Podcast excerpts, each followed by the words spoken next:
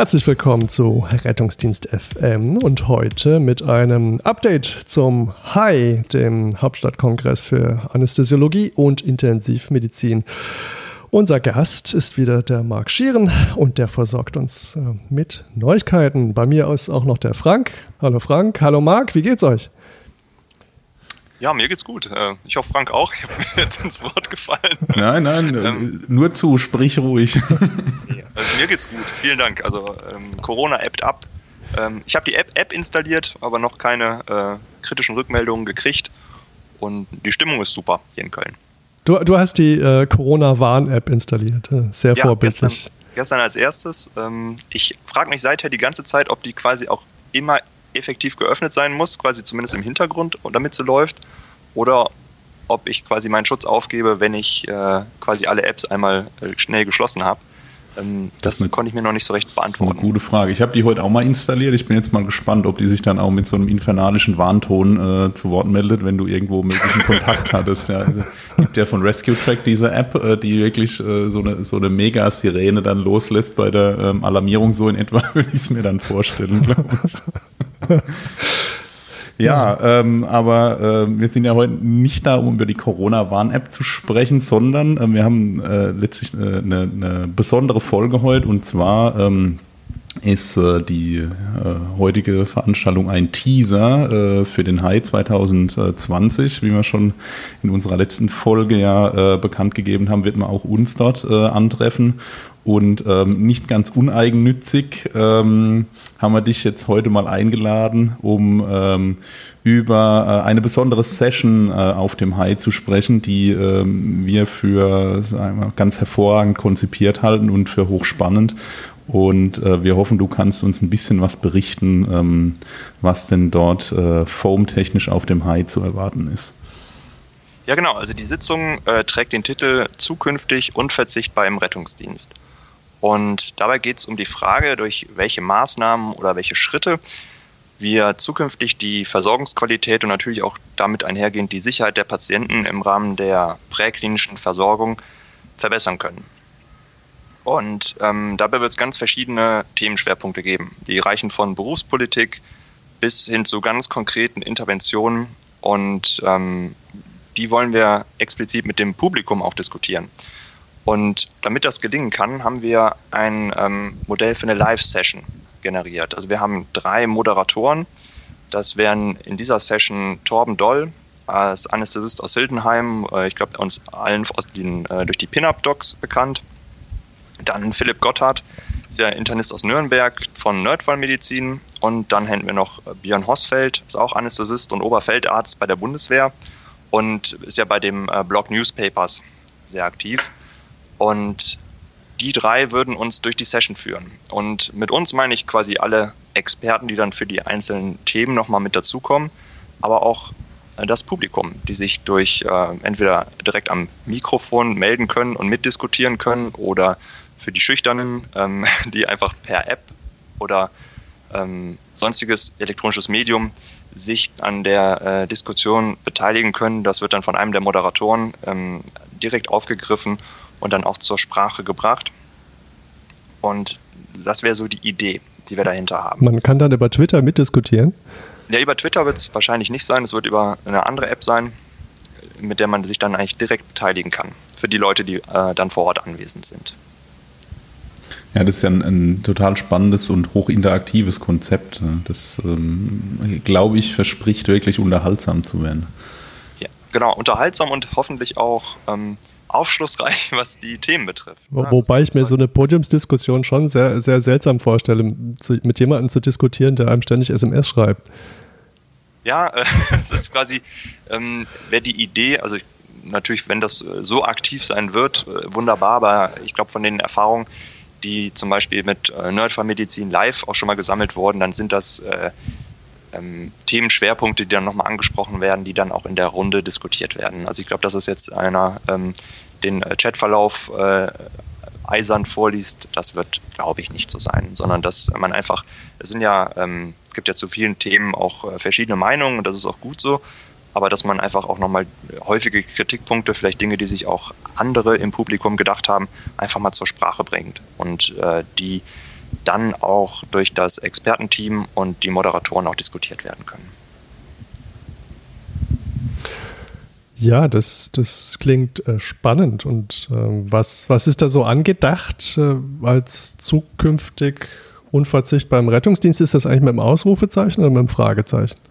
Das, äh, aktuell steht es noch mit einem Fragezeichen, aber ich finde äh, die Idee nicht schlecht. Ich denke, das werden wir mal in, ähm, in dem Feintuning eventuell noch einfließen lassen. Ja, genau. Also es wäre ein Aspekt, wäre Handlungssicherheit für Notfallsanitäter. Ähm, und da hätten wir einen ganz besonderen Experten eingeladen, nämlich den Julius Hohmann von oh Rettungsdienst FM. ich wollte schon fragen, wer so, so, naja, äh, wer über sowas referieren kann. Äh, okay. Ja, äh, es ist ein, ein ähm, glaube ich, weites und dankbares Feld. Ähm, das Thema Handlungssicherheit begleitet uns ja oder den Notfallsanitäter und eigentlich auch schon den Rettungsassistenten und den Rettungssanitäter davor schon eigentlich durch die gesamte Zeitgeschichte des Sanitätsdienstes und Rettungsdienstes. Ich ähm, glaube, da kann man viel äh, berichten, was so Stand der Dinge ist, aber auch diskutieren und auch vielleicht gemeinsam überlegen, wo es hingehen könnte. Ja, das denke ich auch. Also es geht ja da viel um die Frage, wie man das Potenzial äh, von allen an der notärztlichen oder notfallmedizinischen Versorgung beteiligten Berufsgruppen äh, voll ausnutzen kann. Und sicherlich wird es auch, ähm, könnte ich mir auch vorstellen, auch äh, vielleicht auch um an die kritische Frage gehen, wenn wir jetzt einen ganz handlungskompetenten Notfallsanitäter haben, wofür man dann überhaupt noch den Notarzt in vielen Fällen braucht und wo man da eine, eine Trennlinie hat zwischen ähm, dem, was wir im Moment vielleicht von der äh, präklinischen Versorgung gewohnt sind. Das mag gut sein, das mag schlecht sein, aber auch vielleicht, wo wir das Potenzial zukünftig ausnutzen können und ähm, letztendlich dort das Beste für den Patienten erreichen. Und ich glaube, das kann ganz spannend werden, vor allem wenn man in einem großen Raum sitzt, wo ähm, alle vertreten sind, sowohl, sowohl äh, Notfallmediziner als auch Notfallsanitäter und man da einfach in eine rege Diskussion starten kann. Ja, also ich glaube, da ähm, bin ich ganz besonders gespannt auf die Diskussion, ähm, weil wenn man das Thema oder sagen wir mal, die Teilaspekte dieses Themas in den sozialen Medien verfolgt hat, ähm, in der letzten Zeit und über die letzten Jahre eigentlich schon, fällt mir kaum äh, was ein, was derartig emotional diskutiert wird. Also ich hoffe, dass da äh, keine Ausstreitungen stattfinden, weil das teilweise schon auf Twitter und Facebook zu wüstesten Auseinandersetzungen kommt. Also es ist auf jeden Fall extrem unterhaltsam und ähm, aus der Diskussion da ähm, erhoffe ich mir wirklich viel, muss ich sagen. Ja, ich, ich, ich fürchte, wenn es dann die Notfallsanitäter zu doll treiben, könnte ich mir vorstellen, dass dann der Saal mit Narkosegas geflutet wird. Das ist alles für gerichtet. Also, da gibt es einen absurd großen roten Knopf in der Mitte, wenn es wild wird. Julius wird durch Wasserwerfer geschützt. Ja, das, das wird sicherlich spannend, ähm, zumal äh, in, in der Vergangenheit scheint es ja so schon eine große Angst bei vielen Ärzten zu sein, dass jetzt die Sanitäter vielleicht auch irgendwie was wie Ärzte sein wollen, ähm, wo ich glaube ich beruhigen kann, dass das nicht im Interesse zumindest der meisten Sanitäter ist. Aber ich, ich denke, hier ist einfach die Frage, was braucht der Patient? Ähm, was braucht er in der Situation und ähm, wie wollen wir das System in Zukunft organisieren, dass es äh, vielleicht schlank und effizient ist? Ja, und zukunftsfähig. Ne? Ich glaube, die ähm, Situation jetzt in Großstädten ist jetzt vielleicht eine andere als jetzt auf dem Land. Aber ich glaube, wenn man jetzt nicht Schritte ergreift, um auch die Kompetenz von beteiligten Berufsgruppen ähm, dahin ähm, zu entwickeln, dass die auch handlungsfähig sind in Zukunft, wo es eventuell, wenn der Ärztemangel fortschreitet, wir einfach dieses System, was wir im Moment haben, ähm, auf Dauer mit einem gewissen Fragezeichen versehen müssen, wie umsetzbar das ist. Also ich glaube, das äh, kann ganz spannend werden. Habt ihr einen Ärztemangel in Köln? In Köln aktuell noch nicht. Also ich spüre hier auch keinen. Nee, wir haben hier eher Ärzte Schwämme im Notarztdienst, glaube ich, oder im, im, äh, in der präklinischen Medizin, sage ich mal. Das ist, wir sind hier in das, in das Extrem der, äh, der Akademisierung der Notfallmedizin, glaube ich, inzwischen übergeschwappt schon. Also zwei Rettungswegen können sich bei uns einen NEF teilen. Das ist der Wahnsinn. Ähm, ich möchte es positiv formulieren. Ähm, jeder Patient, ähm, ob schwer krank oder nur betrunken, ähm, wird hier mit dem teuersten und bestmöglichen versorgt, was der Rettungsdienst zu bieten hat. Fantastisch. Gut, jetzt ist ja der Julius wahrscheinlich nicht der Einzige, der äh, dort spricht, obwohl man ja jetzt schon merkt, dass es ihm problemlos möglich wäre, dort die komplette Session zu füllen. Wer kommt auch, denn noch? genau, ein Thema wird sein, welchen Stellenwert die Ultraschalldiagnostik hat. Und das wird von Felix Lorang als Experten, den wir ähm, von Das Foam oder auch über Twitter als Pokers-Fan und begeisterten äh, Lehrer da auch kennen, der als Oberarzt in der Notaufnahme Jena arbeitet, präsentiert. Und ich denke, Ultraschalldiagnostik in der Präklinik ist jetzt nichts ganz Neues, aber sicherlich nichts, was flächendeckend implementiert ist. Und da kann man sicherlich viel darüber diskutieren. Da wird es insbesondere, denke ich, um Schwerpunkte gehen. Welchen Nutzen hat man? Welcher Nutzen ist auch nachgewiesen im Sinne des Patienten? Und wo ist das Potenzial? Ich glaube, gerade ähm, in der präklinischen Notfallmedizin kann Ultraschalldiagnostik sowohl Über- als auch Unterversorgung ähm, symbolisieren. Überversorgung für etwas, was ich eh anhand der klinischen Untersuchung schon erhoben habe. Da muss ich jetzt nicht noch mein ähm, schickes Ultraschallgerät zücken, um dann Zeit zu vergeuden. Ich glaube, das wäre nicht im Sinne des, in, des Patienten, aber ich glaube, wenn man den Stellenwert der Ultraschalldiagnostik zum Beispiel im Schockraum sieht, mit FAST oder E-FAST-Konzepten, gerade bei einem hämodynamisch und pulmonal instabilen Patienten, das ist, glaube ich, etwas, was in der Präklinik im bei ausgewählter Indikationsstellung sehr, sehr hilfreich sein kann. Da dort einfach ähm, gerade das Stethoskop bei Umgebungsgeräuschen oder ähnlichem einfach schnell versagen kann. Und das ist, glaube ich, ein, äh, ein spannender Aspekt, den man diskutieren kann. Ja, mit Sicherheit. Also auch da ähm, glaube ich, äh, kenne ich vom absoluten Ultraschall-Skeptiker, der äh, von Ultraschall in der Präklinik überhaupt nichts hält, äh, bis hin zum totalen Echo-Nerd, wo äh, beim ersten Kontakt quasi sich der Schallkopf am Patienten ansaugt und äh, den dann bis zur Übergabe in der Klinik äh, nur widerwillig wieder verlässt. Ähm, das komplette Spektrum und ähm, ich glaube, wie so oft wird man sicherlich dort die Wahrheit irgendwo in der Mitte finden und ähm, ich äh, bin gespannt, was ähm, der Felix berichtet, auch zum äh, Thema dann, ähm, was ist denn relevant, weil es eine therapeutische Konsequenz letztlich nach sich zieht. Ja, äh, wirklich spannendes Thema. Ich persönlich wäre auch sehr neugierig ähm, auf die äh, berühmten schnellen Schemata, die es da so bei der Untersuchung gibt. Ähm, zwischendrin habe ich draußen äh, den Eindruck, dass es mehr so einen gewissen Unterhaltungswert hat und plötzlich stehen alle um diesen kleinen Bildschirm versammelt und es hat was von Fernsehen, inklusive Patient, sind alle ähm, ein bisschen distracted, sage ich jetzt mal, und ich sehe da nicht so den zeitlichen Vorteil manchmal, aber es hat, glaube ich, ein enormes Potenzial. Ja, und ich, bei euch? Ja, also wir, ähm, ich, ich glaube, das ist vor allem deswegen relevant, weil es wird ja kommen, weil die Geräte werden immer verfügbarer ähm, die werden immer günstiger, die Bildqualität äh, mit den Handheld-Geräten wird immer besser und ähm, es gibt ja schon Bestrebungen, den Ultraschall für die Notfallsanitäter verfügbar zu machen. Also ich glaube, dass das Thema ähm, ist unausweichlich letztlich, ob man es gut findet oder nicht. Habt ihr den Ultraschall bei euch schon ähm, im Rettungsdienst implementiert überall? Ähm, ein, zwei Nevs fahren einen Ultraschall spazieren.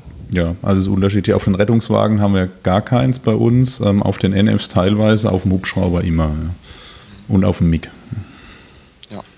ja, in Köln ist ähnlich. Da gibt es zwei, ähm, das äh, LNA-NEF und das Oberarzt-NEF, die sind beide mit Ultraschall ausgestattet. Und ähm, die restlichen NEFs aber auch nicht.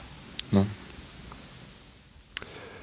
Ja, dann freuen wir uns auf Felix Lorang. Und was erwartet uns noch so? Ja, dann komme ich direkt zum nächsten Experten, der auch bei Rettungsdienst FM eine zentrale Rolle spielt. Das ist natürlich der Frank. der ähm, die ja, spannenden und auch sicherlich nicht ganz äh, unemotionsgeladenen Themen ECMO, Reboa und Notfallthorakotomie als ja, Beispiele für maximal invasive präklinische Notfallmedizin diskutieren wird und uns da sicherlich vom, ähm, vom MIG berichten wird und den Erfahrungen. Und ähm, dann kommen wir da wahrscheinlich in die, äh, in die Diskussion, ähm, was bringt das dem Patienten denn wirklich? Haben wir schon Daten, die das, die solche Maßnahmen rechtfertigen und ähm, wo sollen wir uns hin entwickeln?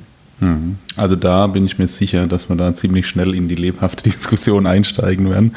Ähm, weil ähm, wir ja regelmäßig darüber sprechen und ähm, das schon so äh, ist, dass äh, bei uns schon innerhalb des Teams, die wir solche Maßnahmen machen, ähm, schon innerhalb des Teams äh, die Diskussionen relativ rege sind. Was macht Sinn, was äh, soll man machen, was darf man machen, äh, was darf man auf keinen Fall machen. Ähm, und ähm, da ähm, sprechen wir von Menschen, die sich schon sehr viel damit beschäftigt haben. Ich glaube, für die für die breite äh, Masse der präklinisch Tätigen ähm, sind diese Maßnahmen ja noch relativ weit weg, ähm, wahrscheinlich noch nie live gesehen worden. Und ähm, die Erfahrung zeigt, dass äh, dort relativ schnell ähm, recht rege diskutiert wird, sage ich mal. Ja. Aber ich finde, das ist auch so ein Parade-Thema. Ähm, das hatten wir auch in der letzten Folge wo man eigentlich sagen muss, das sind, sind hochkomplexe Geschichten. Und wenn wir dann wieder zur Handlungskompetenz von Notfallsanitätern kommen, da entwickelt sich die Medizin sprunghaft und ähm, da, also wird es dann für den Notfallsanitäter schon schwer mitzuhalten. Nicht in dem Sinne, dass er jetzt diese Maßnahmen durchführen soll, aber idealerweise ja draußen ermöglichen soll.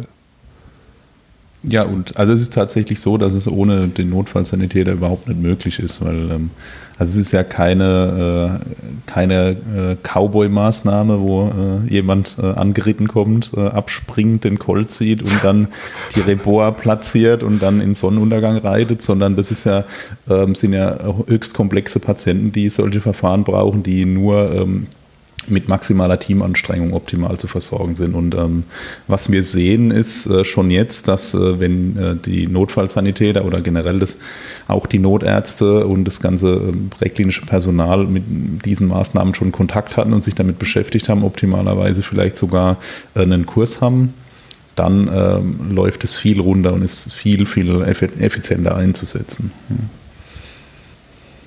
spannend. Also es ist gar nicht, also wir hatten eine Umfrage gemacht in Deutschland unter deutschen Notärzten, um auch mal dieses Thema, ähm, vor allem jetzt Notfall-Thorakotomie, ähm, mal zu erheben und haben da mal gefragt, wie viele Leute äh, das denn überhaupt in ihrem Rettungsdienstsystem verfügbar haben. Und da war ich ehrlich gesagt relativ überrascht, weil das waren ähm, etwa äh, 12, äh, 12 bis 14 Prozent. Und das hätte ich jetzt persönlich nicht gedacht. Ich habe das immer noch äh, verbucht als äh, eine relativ ja, seltene Maßnahme, die vielleicht außerhalb vom äh, äh, Londoner Helikopter und den Heidelbergern ähm, wahrscheinlich wenig äh, oder selten durchgeführt wird. Aber das hatte mich schon, ähm, äh, schon recht überrascht, muss ich sagen. Und vor allem, wenn die Thorakotomie ermöglicht war im Rettungsdienstsystem, hat, haben zumindest 16 Prozent der Kollegen auch schon mal eine durchgeführt. Also das fand ich gar nicht so unerheblich. Ja, also das ist hochinteressant. Ja. Ähm, die Frage ist ja, was ist Verfügbarkeit von, von einer Maßnahme? Ist es ähm, so, dass ich ähm, allein das Werkzeug dafür habe? Zum Beispiel ist eine Notfalltorkotomie verfügbar, weil ich eine Schere und ein Skalpell in meinem Rettungswagen oder in meinem NF mitführe? Oder ist äh, Verfügbarkeit dann gegeben, wenn das ähm, dort quasi kompetent ähm, durch ein geschultes Team mit den richtigen äh, Utensilien beim richtigen Patienten durchgeführt werden kann. Ja. Und ähm, das ist was, was wir auch bei den Teilnehmern in unseren Kursen immer wieder sehen. Viele hatten tatsächlich schon mal Kontakt ähm, mit so einem Verfahren und äh, war entweder sehr positiv oder sehr negativ häufig und man will sich jetzt mal genau damit auseinandersetzen. Deswegen ist ähm, Verfügbarkeit wahrscheinlich prinzipiell, ähm, je nachdem, wie man es definiert, in Deutschland entweder sehr hoch oder äh, extrem niedrig im Moment. Ja, aber auf jeden Fall sicherlich ähm, spannend zu diskutieren. Und da kommen wir eigentlich auch direkt zum nächsten Thema. Ähm, welcher Notarzt kann das denn leisten? Und da stellt sich natürlich die Frage, wenn wir sagen Ultraschalldiagnostik, wo man ganz klar weiß, das ist sehr erfahrungsabhängig, ähm, sehr anwenderbedingt, wie nützlich das Ganze auch ist. Ähm, genauso wie Sachen wie ECMO Reboa, Notfalltorakotomie, hochinvasive Maßnahmen, die man auch trainieren muss, die man im Team trainieren muss. Und wenn man jetzt sich das äh, Spektrum an Notärzten, die in Deutschland sicherlich jeder in seiner Art ähm, auch viel beitragen, äh, vorstellen, das kann, glaube ich, in einem 80-Stunden-Kurs auf Sylt ähm, im Sommer wahrscheinlich nicht ganz ähm, abgedeckt werden. Und ähm, da stellt sich natürlich die Frage, äh, was muss der zukünftige Notarzt können? Oder brauchen wir da in Anführungsstrichen einen Profi-Notarzt nochmal on top? Und dazu hätten wir Janosch Dahmen eingeladen, der ist äh, Oberarzt bei der Berliner Feuerwehr und wird uns da äh, als Experte quasi Rat, äh, mit Rat und Tat zur Seite stehen, wie man diese Frage lösen kann in Zukunft. Ja, da bin ich gespannt darauf. Ähm, den Janusz Staben habe ich kürzlich erst im Rahmen von der äh, Now2Go äh, Foam Session gehört ähm, und äh, fand den Vortrag sehr gelungen. Und ich glaube, dass er jemand ist, der dieses Thema ähm, extrem gut beleuchten kann, weil man wer das ein bisschen verfolgt hat in den sozialen Medien, weiß, dass ja in Berlin, wo er ja im Bereich der ärztlichen Leitung des Rettungsdienstes tätig ist, bei der Feuerwehr, wenn ich das richtig weiß. Ähm, da wird ja viel Innovatives getan in diese Richtung. Hohe Qualifikation, hohe Qualität. Ähm, SOPs, ähm, ein Hubschrauber wird etabliert mit ähm, wahnsinnig hohen Aus Anforderungen ähm, innerhalb der Ausschreibung, wenn man das mit den bisherigen Standards vergleicht zum Beispiel. Ich glaube, dass er da eine ganz hervorragende Wahl ist, um über dieses Thema zu sprechen. Das hoffe ich natürlich auch. da geht es ja immer so ein bisschen um die Frage, wenn es um so ähm, solche Maßnahmen gibt, was ist halt flächendeckend möglich, ne, damit man auch die Art von Versorgung möglichst vielen Menschen auch zugutekommen lassen kann. Ähm, und wie können wir das System, das wir im Moment haben, auch optimieren oder verbessern. Und äh, das ist sicherlich ganz spannend. Ja, ich glaube, dass man hier auch zumindest wenn ich jetzt mal das, das Rettungsdienstsystem bei uns in der Gegend angucke, ich, ich finde, dass man für, für die Notärzte auch was machen muss, ähm, wie auch für die Notfallsanitäter. Ähm, ähm, wenn ich überlege, zu was alles bei uns der Notarzt mit rausfährt, ähm, da muss man doch besorgt sein, dass er nicht sozusagen an Unterforderung krankt. Ja, und dann einfach Fertigkeiten und Fähigkeiten sogar verliert durch, durch Unterforderung. Und ich denke, da muss man das Patientenklientel anders auswählen dass, und man sozusagen einfach zu einem, zu einem höheren Standard kommt. Ja, ich bin gespannt, ob der Janusz dafür einen Lösungsansatz hat. Bestimmt. Bestimmt hat er die Patentlösung für uns. Ja, schön. Da haben wir jetzt viel Erwartung aufgebaut. Nur kein Druck. ja, schön. Ähm, ist, das, ist das der Rahmen? Ist, ist das die Session oder kommt da Genau, das wäre okay. wär jetzt die Session.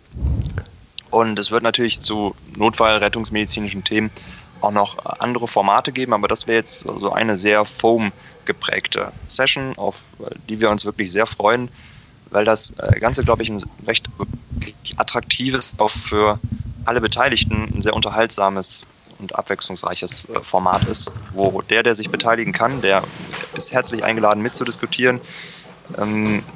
Der Besucher oder Experte im Publikum, der das Ganze eher ähm, mal beobachtend wahrnehmen möchte, äh, der wird sich da auch wohlfühlen. Und da sind wir wirklich sehr gespannt, da auch in die Diskussion zu treten und einen ja, spannenden Kongresstag und äh, spannende Session zu erleben. Ja, und das ist ja was, wovon Foam, finde ich, ganz wesentlich lebt, die, die Diskussion, die, ähm, die äh, Auseinandersetzung mit den Themen, ähm, gerade auch in Bereichen, wo es vielleicht wenig äh, Evidenz gibt und häufig nichts Belastbares oder wenig Belastbares, mal Meinungen von Menschen zu hören, die sich damit auseinanderzusetzen, äh, auseinandersetzen, mal Gegenmeinungen zu hören, das ist ja letztlich die, die Qualitätskontrolle von Foam. Ähm, dass man mal drüber redet, das heißt diskutiert. Und ich glaube, dafür ist es eine, eine ganz hervorragende Plattform. Das ist nochmal deutlich näher dran, als jetzt äh, ein Thema bei Twitter zu diskutieren zum Beispiel. Ja, das äh, klingt super aufregend und interessant. Und ähm, ich bin gespannt, wie sich das, äh, die Kongressvorbereitungen jetzt äh, weiterentwickeln. Ähm, wir bleiben auf jeden Fall dran. Äh, du hast uns versprochen und darüber freuen wir uns sehr, äh, dass wir einen Folgeteaser mit dir machen dürfen. Wie geht's weiter mit dem Hai? Ähm, so dass wir nicht nur auf diesen ganz hervorragende Foam Session hinweisen können, sondern auch noch äh, teasern können aus der Kongressorganisation. Wie wird der Ablauf sein? Was erwartet uns? Und ähm, das wird sicherlich nochmal ein ganz besonderer Einblick sein. Ja, da freue ich mich auch schon sehr drauf. Alles klar, dann würde ich sagen, sind wir jetzt am Ende. Dann äh, Marc, vielen Dank. Bis zum nächsten Mal. Genau. bis, gut. bis bald und äh, wir hören uns bald wieder.